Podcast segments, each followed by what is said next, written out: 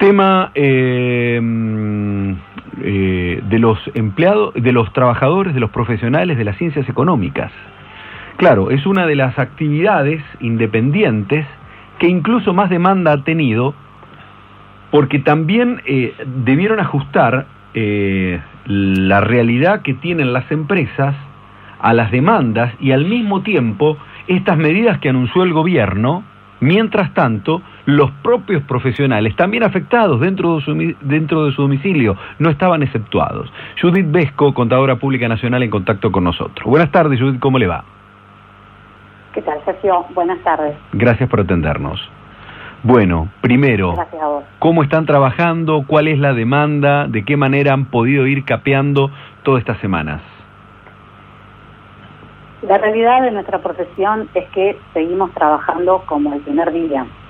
Eh, realmente la normativa que está saliendo eh, es diaria, incluso dos o tres veces por día y nos implica tener que estar leyendo, interpretando y permanentemente relacionando con cada uno de nuestros clientes para ver a cuál aplica y a cuál no, muchas veces contrarreloj, y todo eso desde el momento cero en que se declaró toda esta situación. O sea, eh, estamos aislados porque legalmente no podemos salir, pero seguimos trabajando día a día acompañando a nuestros clientes. Así que lo que nos está pasando es eso, eh, tenemos un desorden normativo que nos, nos provoca que lo, lo que se anuncia no llega, eh, genera muchísima ansiedad en la gente, muchas veces los anuncios se producen un viernes, un sábado, un domingo, y tenga, teniendo en cuenta que la necesidad de la gente es ahora, eh, esa persona está pendiente de lo que se anuncia para ver qué va a recibir un lunes, para ver qué decisión va a tomar con su emprendimiento. Por lo tanto, bueno, ese desorden lo que hace es que no podamos, eh, no podamos atender y no podamos tener el tiempo necesario para interpretar y poder asesorar como corresponde a cada cliente. Eh, a ver, eh, primero, ¿los beneficios que pueden acceder están al alcance de la mano? ¿Son de un, de un trámite al menos accesible para un profesional como ustedes? Los beneficios están al alcance, pero no en el momento en que se anuncian. Para que tengan una idea, eh, desde el anuncio hasta que la plataforma que es obligatorio utilizar para acceder a ese beneficio está disponible, pasan días, a veces semanas. Para que tengan una idea, hoy, por ejemplo, se publicó que estaba vigente el crédito a tasa cero, cuando en realidad desde el 25 de abril se viene publicando. Y recién estuvo disponible hoy y estuvo disponible en los títulos, porque en realidad fue imposible acceder. O de cinco clientes que intentábamos acceder, se podría solamente ingresar a uno. Entonces uno eh, tiene que ir calmando a los clientes y esta cuestión hace que no esté tan accesible eh, las plataformas como para que el cliente o las personas puedan recibir esa ayuda. Claro, me decían que hasta la propia página de AFIP se cae.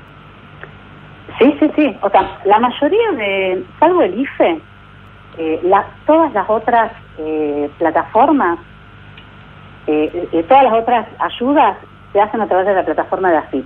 Incluso el IFE tuvo muchas cuestiones con respecto a los que no tenían clave fiscal, enseñarles a sacar clave, el clave de seguridad social, y todas las otras ayudas se manejan a través de la plataforma de AFIP.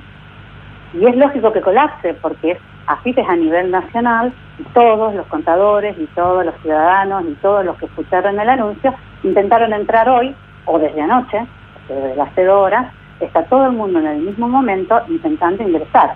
Y sí, colapsa, colapsa la página, ni siquiera uno puede entrar a veces. O uno entra y está 15 minutos hasta que sale un cartel de error. Sí, sí, son prácticamente no se pueden utilizar. Eso nos pasa a nosotros. Sergio, te quiero aclarar algo. Esta situación a través de la pandemia quedó, quedó evidente porque ahora la gente está intentando entrar y se da cuenta que no puede. Pero nosotros estamos luchando por esta cuestión desde hace más de un año. Sí, sí. O sea, nosotros, no sé si ustedes se acuerdan que el año pasado hicimos Mm. movilizaciones, a raíz de eso se armó el grupo SUMAR, que es el que yo represento, y en el cual ahora nos estamos presentando en una lista en el colegio de graduados, y todo eso hemos tratado de visibilizarlo porque nunca funcionan, nunca funcionan cuando tienen que funcionar. Se producen una acumulación de vencimientos. En este momento eh, los contadores estamos hablando del problema que se nos junta el vencimiento de ganancias, bienes personales o regímenes de información, cuando en realidad necesitamos atender lo urgente, lo que necesitan los clientes, lo que necesitamos nosotros mismos, porque nosotros como profesionales también tenemos nuestras necesidades. Eh, pero esta situación de que no funcionan las plataformas viene hace mucho y nosotros tratamos de visibilizarla hace bastante tiempo. Em, la persona que facturó para poder tener la, eh, la autorización de AFIP, ¿también está, ¿también está caído esto? Mm, no te entendí, ¿la persona? Claro, la, la persona que factura sí. lo hace a través de AFIP. ¿Esa carga de esa información también está caída? Colapsa de la misma manera, porque de cuando la misma manera. ese es un servicio que se llama comprobantes en línea Sí, sí. y cuando la página está colapsada no se puede facturar. O sea, no se puede usar ningún servicio de AFIP. Ese es el tema. Eh, Pero bueno. Sí, sí. Eh, monotributistas, eh, de las categorías que eh, fueron alcanzadas con el beneficio de la IFE, eh, ¿lo han podido obtener? ¿Hay gente que ha quedado afuera? Eh, ¿Qué pasa con el resto? ¿Qué novedades hay para el resto de las categorías? Las categorías de monotributistas que, que podían tramitar el IFE eran las A y la B, nada más. Eh, y siempre y cuando cumplieran con, con ciertos requisitos de no tener otros ingresos, bueno, algunos filtros se iban poniendo. El resto de las categorías, lo que pueden tramitar es este crédito a tasa cero, que es a través de las tarjetas de crédito.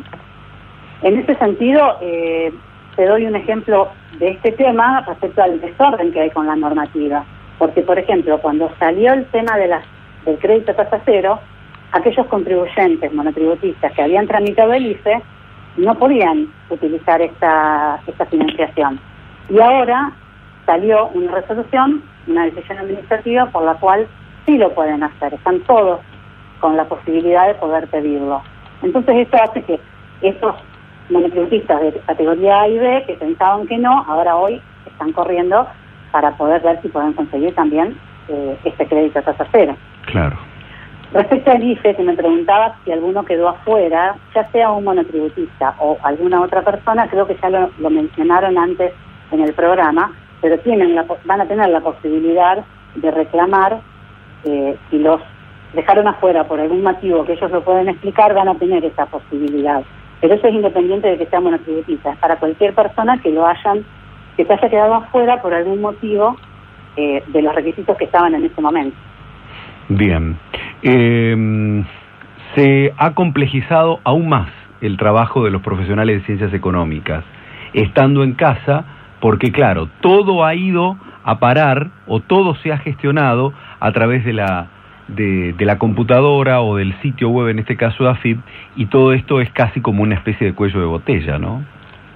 Sí, tal cual. Incluso eh, lo que nos está pasando eh, a nosotros como contadores es que existe una confusión de incumbencias profesionales increíble, porque para un protocolo, para un permiso de circulación, para una ayuda de ANSES, para un subsidio de AFIP, para una financiación de un banco, hoy en día todo genera la consulta a un contador. No nos molesta a los contadores porque com comprendemos que somos el nexo entre toda esa ayuda que la gente necesita y, eh, y el organismo que la está queriendo brindar. Pero sinceramente ese lugar, ese nexo que nosotros eh, ocupamos en este momento, a veces no lo podemos cumplir porque la información está muy desordenada, por lo que decíamos antes de las plataformas que no funcionan, porque hay una superposición de vencimientos que no podemos atender y fundamentalmente porque no hay no hay una clara uh -huh. definición de la incumbencia de cada cosa. Por ejemplo, puntualmente en el tema de protocolos, que primero fueron de una manera y ahora la semana pasada cambiaron, y no son incumbencias de los contadores, son incumbencias de los técnicos o ingenieros Claro. en seguridad y higiene. Pero eh, el contador es el que está más cerca del Sí, sí, cliente. me imagino. Entonces el primer teléfono, la- el primer llamado es al contador. Nosotros derivamos, pero hay una confusión eh, respecto a lo que tiene que hacer cada uno. Judith, gracias por este conto. Eh, cómo también esto ha perjudicado a los profesionales de las ciencias económicas, demandados en este momento aún más, en especial en cuanto a las medidas que anunció el gobierno. Están, pero claro, no están en el momento que se hacen los anuncios. Y cuando están, como por ejemplo hoy, créditos a tasa cero, la página de AFIP se cae.